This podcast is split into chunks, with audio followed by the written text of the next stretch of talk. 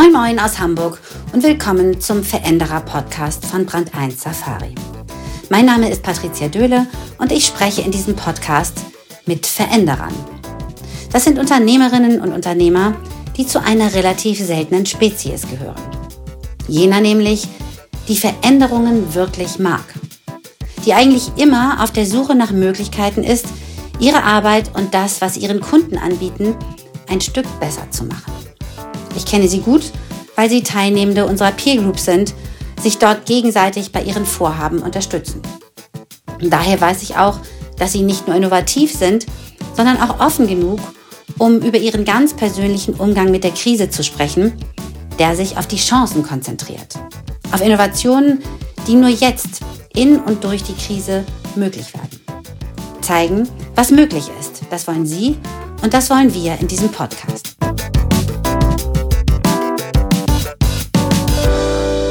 Heute spreche ich mit Jan Evers. Jan ist Gründer und Inhaber des Hamburger Unternehmensberatungsunternehmens ähm, Evers und Jung, äh, das seit vielen Jahren ein hehres Ziel verfolgt, nämlich die Finanzindustrie kundenfreundlicher zu machen.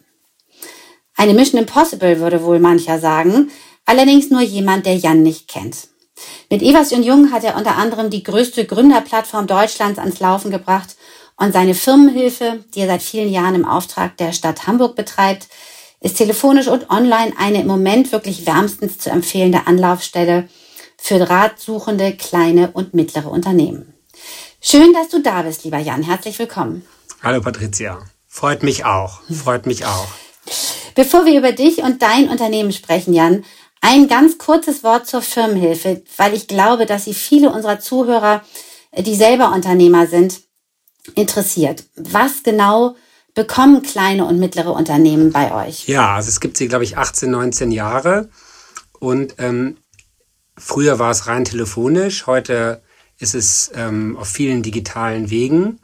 Und es geht um Solo-Unternehmer und Kleinstunternehmer. Also ich muss dich korrigieren in der Anmoderation, es geht nicht um mittlere Unternehmen, sondern es geht um Unternehmen. Das heißt, wie groß darf man sein, um euch noch anrufen oder anmelden zu dürfen?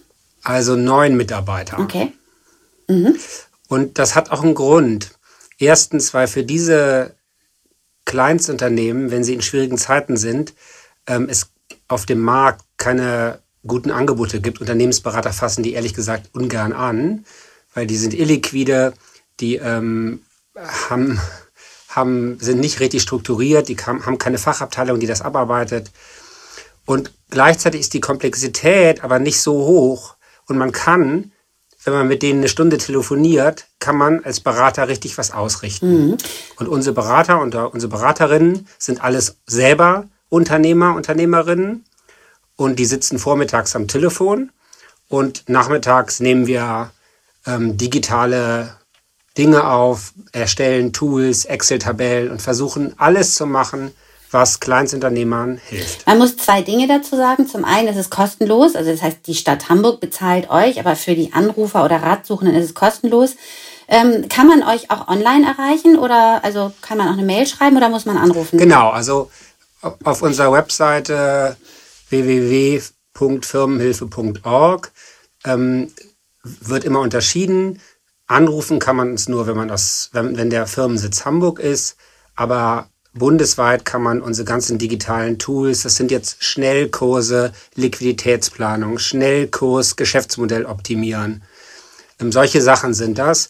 Es gibt eine Geschäftsmodell Canvas ähm, im Login-Bereich, wo man das eigene Geschäftsmodell dokumentieren kann und überarbeiten kann. Das sind Dinge, die man als Vorbereitung machen kann, wenn man bei uns anruft, aber man kann sie auch für sich selber machen und, und äh, mit, mit Kollegen in der Community oder mit Beratern vor Ort diskutieren. Mhm. Ähm, eine Frage, die natürlich viele Kleinstunternehmer im Moment umtreibt, ist, werden Anträge für Liquiditätshilfen von den Banken bearbeitet oder von den Förderinstituten? Fließt schon Geld? Kannst du dazu was sagen? Denn das erlebt ihr im Moment ja wahrscheinlich jeden Tag. Ja, also ich glaube, man muss da unterscheiden zwischen Förderinstitutionen, das sind ja häufig, heißen die Innovationsbank, in Hamburg heißt die Innovations und Förderbank. In Berlin ist es die IBB. Ähm, also diese Förderinstitutionen der Länder, die machen zwei Sachen. Die, die machen Zuschüsse und manchmal auch Kredite direkt. Und da ist es schon richtig losgegangen. Also da sind die schon am Auszahlen.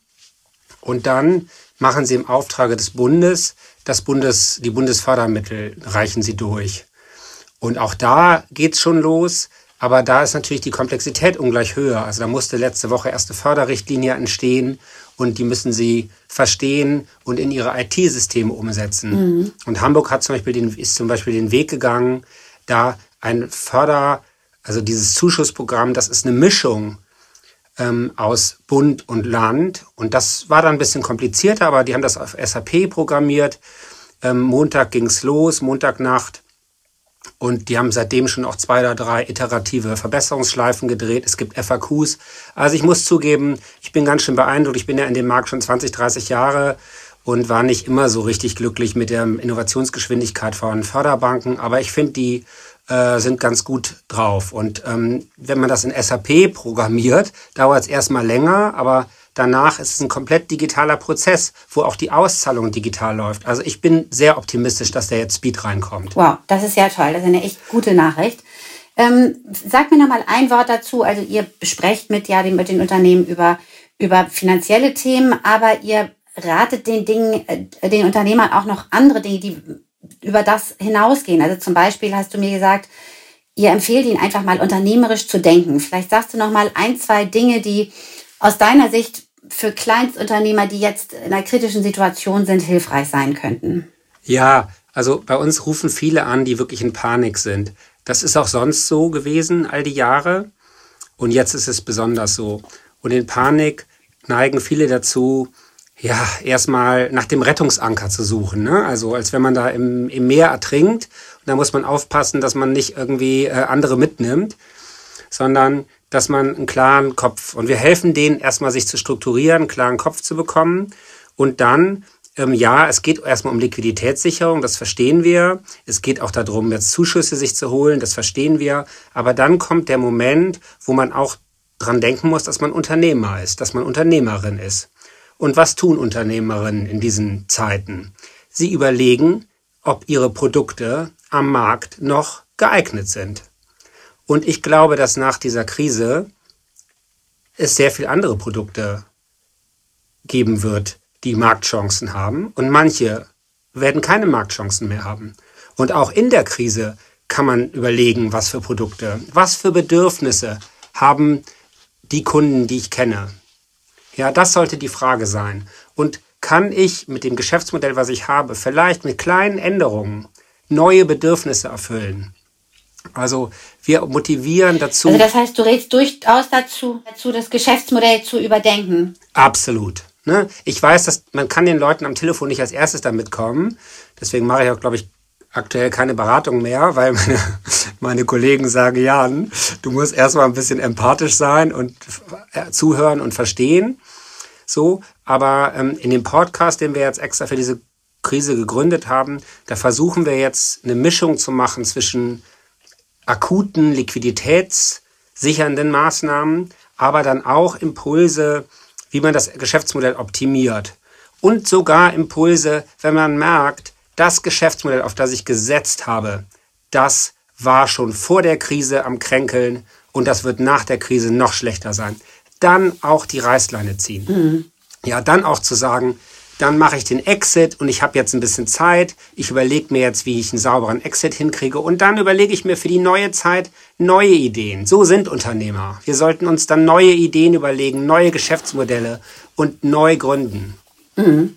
Ja, also da, da muss man, also das ist natürlich wahnsinnig schwer. Umso länger man dabei war, umso mehr ist man verwachsen mit dem, was man macht. Aber das ist jetzt die Zeit, Abstand zu nehmen, von sich selbst in seinem Unternehmen und zu fragen, bin ich eigentlich noch glücklich? Ist mein Unternehmen eigentlich noch gut positioniert?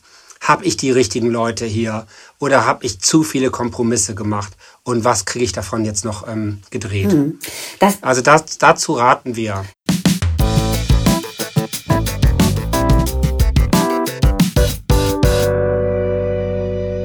Das bringt mich natürlich nahtlos zu meiner nächsten Frage, nämlich was ist denn mit deinem eigenen Unternehmen? Also ich vermute, dass du dir all diese Fragen dann auch für dich selbst gestellt hast. Und äh, wie geht's euch denn? Habt ihr noch das richtige Geschäftsmodell? Hast du die richtigen Leute? Ja, also ja, ich habe das auch alles hinter mir und ich würde auch sagen mehrmals, aber ich sage jetzt mal, vor sechs, sieben Jahren gab es Eversen Jung zehn Jahre. Unser Hauptziel war, Studien zu schreiben, Politikberatung zu machen. Und unser zweites Ziel war Beratung an Förderinstitutionen und Banken. Und in beiden Bereichen merkten wir damals, dass die Zeiten sich verändern. Politikberatung, da gingen immer mehr große Beratungsgesellschaften rein, die haben uns unterboten. Und das fühlt sich wirklich lustig an, wenn du äh, die halben Gehälter zahlst, aber dann McKinseys, Bostons und Kienbaums dich unterbieten, weil die haben das aus PR-Budgets gemacht. Ja, die wollten einfach die Ministerkontakte. Und, und, und in der Unternehmensberatung von Banken und von äh, Förderinstitutionen, da war es immer mehr Ausschreibung, immer komplexer. Also unsere Quote wurde immer schlechter. Und dann habe ich auch viel zu lange gebraucht, um die Reißleine zu ziehen und zu sagen, weg mit den beiden Geschäftsfeldern und auf das dritte gehen. Und das dritte waren, das gab es Gott sei Dank da schon, digitale Produkte, Empowerment-Tools, Menschen helfen, mit Finanzen, mit Unternehmertum, mit Gründungen klarzukommen. Und das haben wir dann nach zwei Jahren äh, endlich konsequent gemacht und haben die letzten Jahre da eine gute Entwicklung hingelegt und ähm, stehen auf vier bis fünf Beinen. Und das ist eigentlich das Lustige. 2019, wenn man mich gefragt hätte, wir beide, vielleicht erinnerst du dich, Patricia, wir sind mal spazieren gegangen und du hast zu mir gesagt, Mensch, du machst so viele Sachen, wäre es nicht sinnvoll, sich zu konzentrieren? Ja, ich erinnere mich an das Gespräch. Wäre es nicht viel besser, eins richtig zu machen? Und dann habe ich damals gesagt, ah, ja, irgendwie, erstens macht mir das keinen Spaß und ah, ich kann mich von nichts trennen. Und dann hast du tollerweise zu mir auch gesagt damals, ähm, ja, dann ist das vielleicht so, dann ist das, ist das deine Person, dann mach's doch auch so.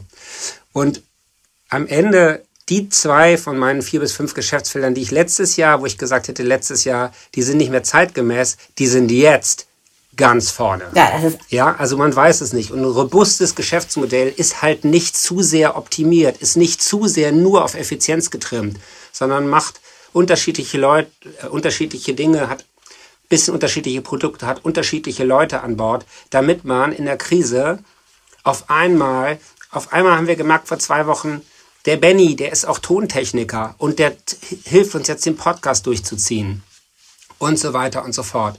Also das ähm, und deswegen geht es uns sehr, sehr gut. Also Mini-Control, unser, unser Liquiditätsplanungsprodukt, ist auf einmal ganz vorne und kann man kaufen übers Internet. Die Firmenhilfe ist in aller Munde. Ganz kurz zu, zu Mini-Control ist, ist auch ein Angebot für kleine Unternehmen. Also ihr, ihr bietet wirklich. Genau, das ist auch für Kleinst und da würde ich sagen, das ist auch so für klein. Mini-Control ist immer gut, wenn der Chef selber die Finanzen macht oder die Chefin. Ne? Wenn es eine Finanzabteilung gibt und so, dann da gibt es jetzt auch Software für größere. Die ist dann meistens kompliziert, die ist teuer und sowas alles. Das will ich gar nicht beurteilen. Aber in diesem Markt, wo es darum geht, der Chef, die Chefin macht selbst die Finanzen, plant Aufträge, plant ähm, Rentabilität und Liquidität. Da sind wir fast, fast alleine in dem Markt und haben vor acht, neun Jahren mit einer Berliner Firma namens LucaNet eine ganz tolle Software gemacht. Und ja, die ist immer noch top aktuell und ähm, und ja, also letztes Jahr habe ich drüber nachgedacht, macht das noch Sinn, die weiterzuführen? Und jetzt merke ich auf einmal, hey, das ist genau, was gebraucht wird. Also so ist das. Also das ist, ähm, das ist ein bisschen Glück und es ist vielleicht auch ein bisschen Tüchtigkeit, weil man als umtriebiger Unternehmer dann in so einem Jahr wie 2019, ich hatte so ein Bauchgefühl, ich hatte so ein Gefühl, ich muss meine Hausaufgaben machen. Und wir haben Firmenhilfe auf eine neue digitale Plattform gehoben. Wir haben Mini-Control, eine komplett neue Homepage gemacht, versucht alles zu automatisieren. Ich hatte so ein Gefühl. Aber in meinem eigenen Laden haben die natürlich alle gesagt, so Jan, was soll denn das jetzt noch gerade? Wir haben doch, wir haben doch, sind doch gerade so erfolgreich mit Gründerplattformen. Wieso müssen wir das machen? Aber ich hatte so ein Gefühl. Und jetzt bin ich natürlich happy, dass wir einigermaßen vorbereitet sind.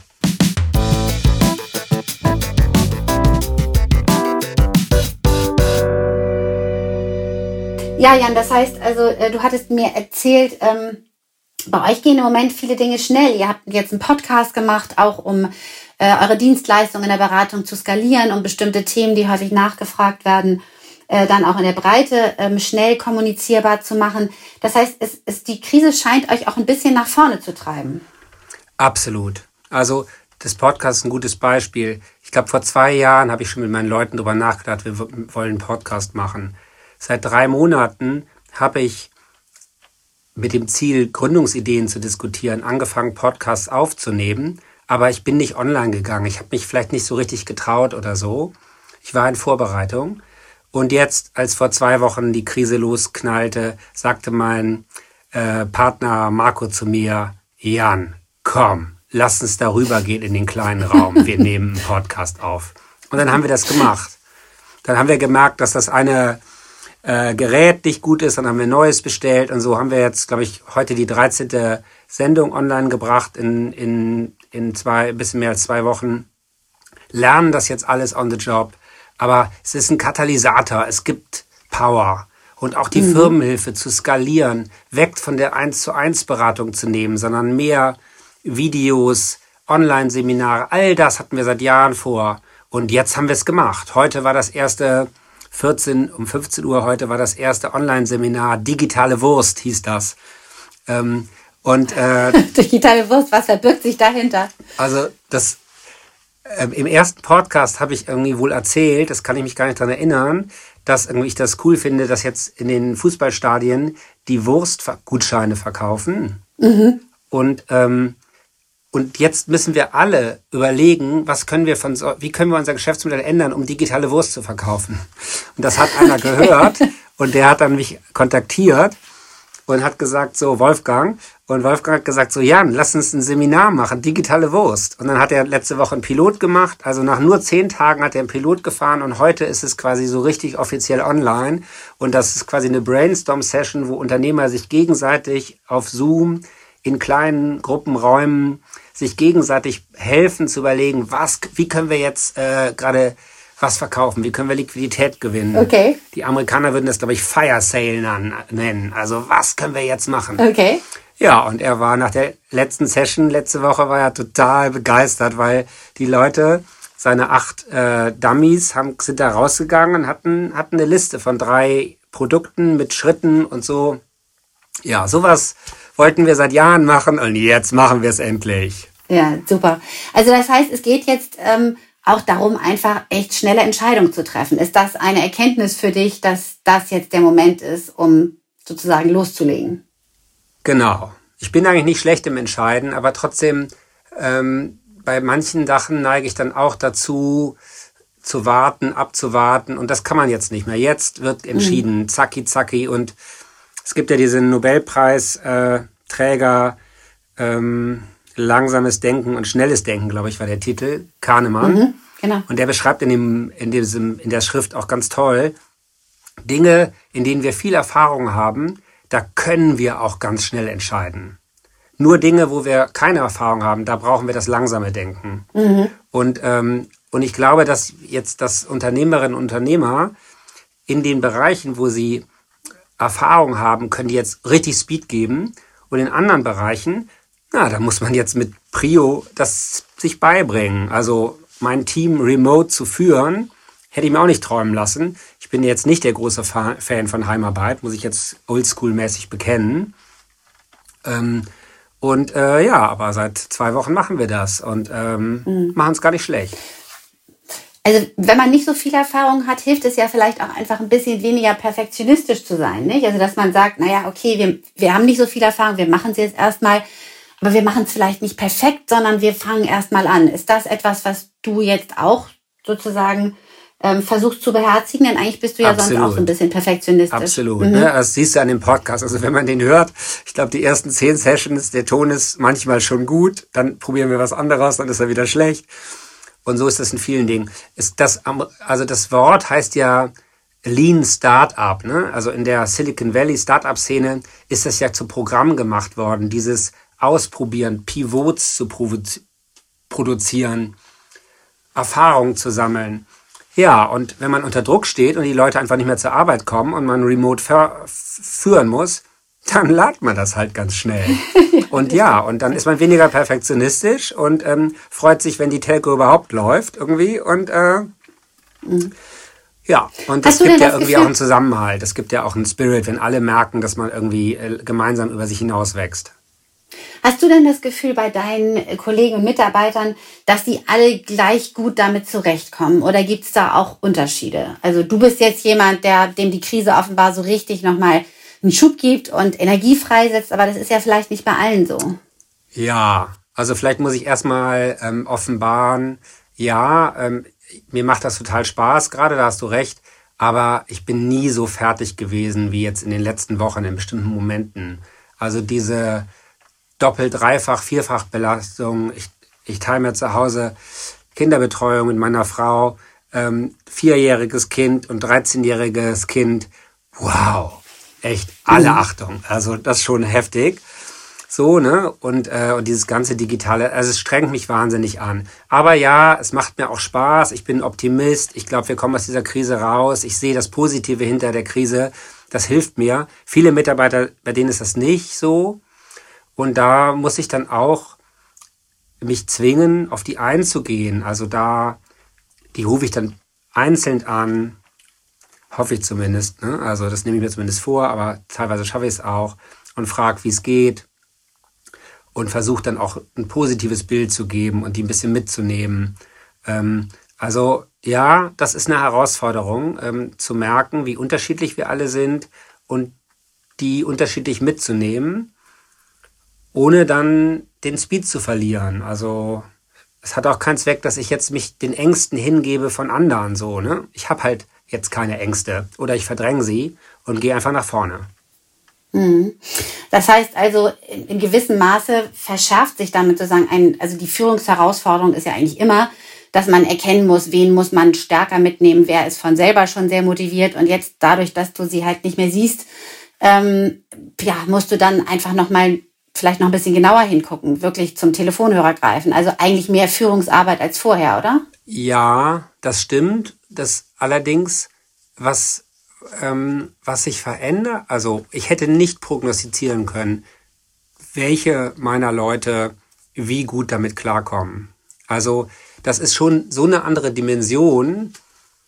Hygiene, Gesundheitssorgen, ne, je nachdem, wie das bei denen zu Hause auch aussieht. Haben die, sind die alleine, haben die einen Partner, haben die Kinder und so weiter und so fort. Also es hat sich schon ganz schön auf was verschoben und ich versuche halt alle zu fragen, wie geht's euch morgens unser, wir machen jetzt jeden Tag 40 Minuten Office Meeting digital. Erste Runde ist, wie geht's euch? Manchmal mit so einem Happiness Index, jeder sagt zwischen 1 und 10 einfach die Zahl und dann schreibe ich mir auf, wenn jemand ungewohnt tief ist, also sonst sagt er immer 6 bis 7 und jetzt sagt er 4 bis 5, dann schreibe ich mir auf, die musst du anrufen so, ne? Und mhm. fragen, was Sache ist. So. Also da hast du recht, das sind Sachen, die man sonst auch machen sollte, die muss man jetzt nur konsequenter machen. Aber man, man, ich glaube, man muss sich aufschließen dafür, dass manche Stigma, die man vielleicht hatte von seinen Leuten, jetzt über Bord geworfen werden. Und ähm, die Taffen sind vielleicht nicht mehr so tough und die Zögerlichen, die wachsen gerade über sich hinaus. Also ähm, mhm. das finde ich faszinierend. Das ist irgendwie auch, auch toll, ist das.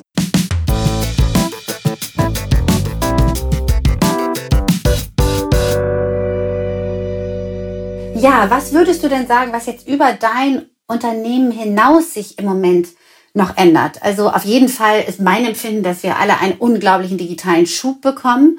Also dass die ganze Gesellschaft sozusagen in puncto Digitalisierung gezwungen wird, gerade einen riesigen Sprung nach vorne zu machen.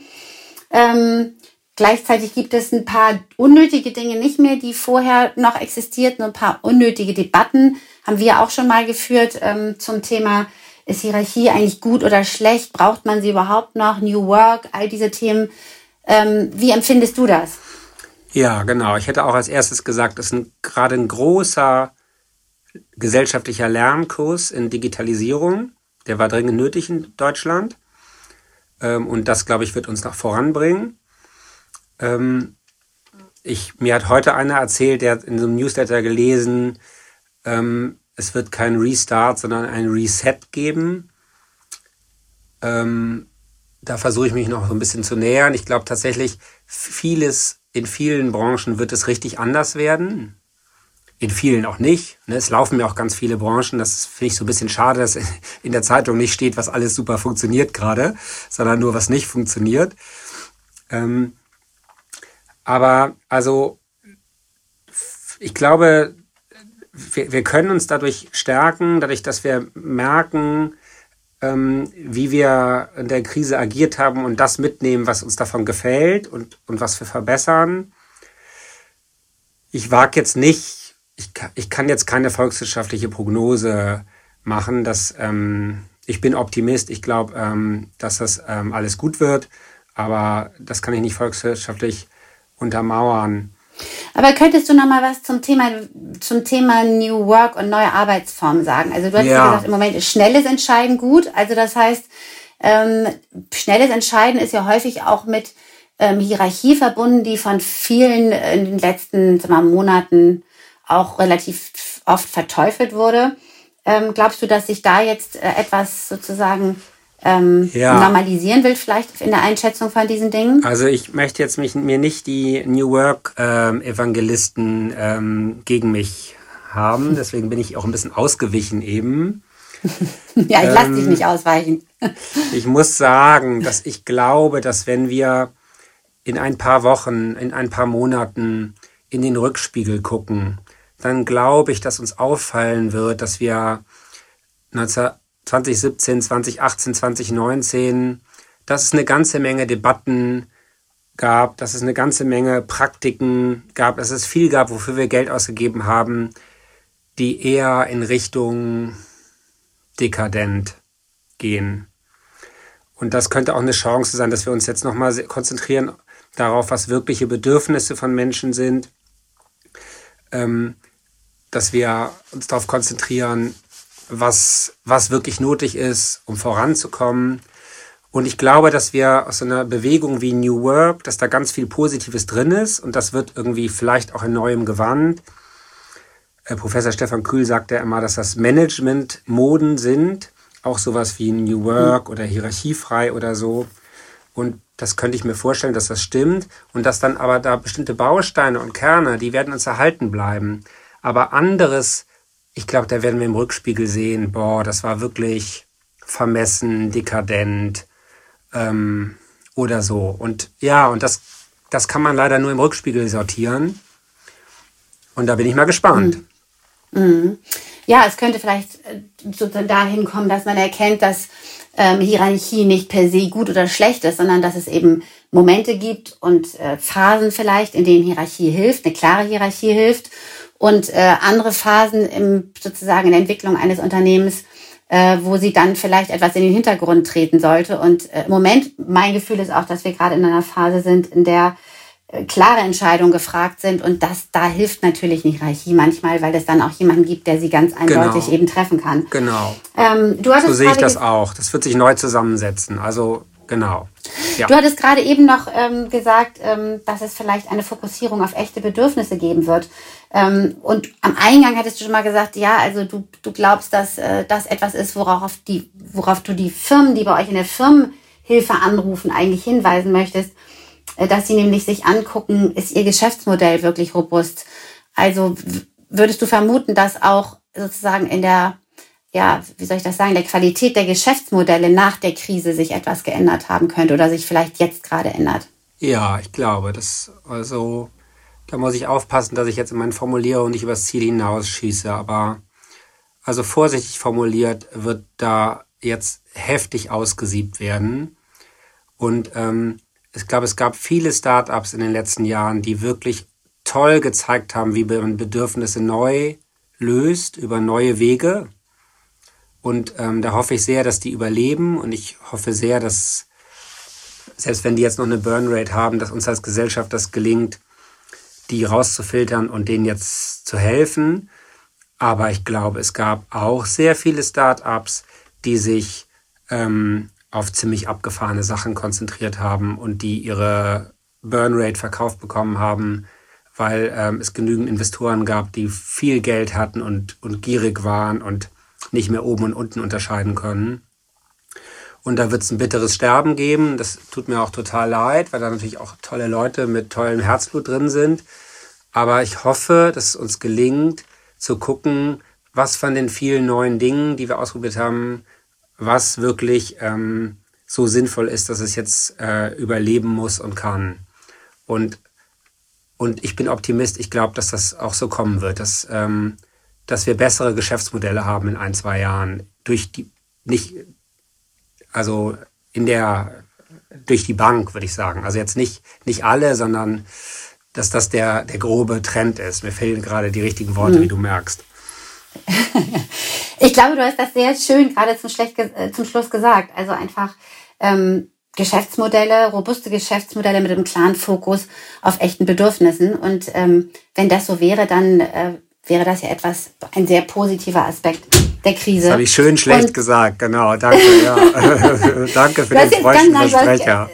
Du hast ganz viele, viele schöne und kluge Dinge gesagt, lieber Jan. Und damit ähm, danke ich dir jetzt herzlich, dass du dir die Zeit für uns genommen hast und ähm, verabschiede dich. Ähm, es ist Freitagabend ins Wochenende und ähm, ja, bis bald hoffentlich. Dankeschön, Patricia. Hat Spaß gemacht. Bis bald. Tschüss. Bis bald.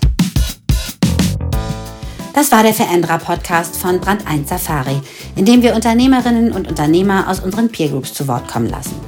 Ich danke auch euch, liebe Zuhörer, für eure Zeit. Wenn ihr selbst Veränderer seid oder werden wollt, werft einen Blick auf unsere Website und bewerbt euch. Und hört nächste Woche rein, wenn wir wieder zeigen, was möglich ist.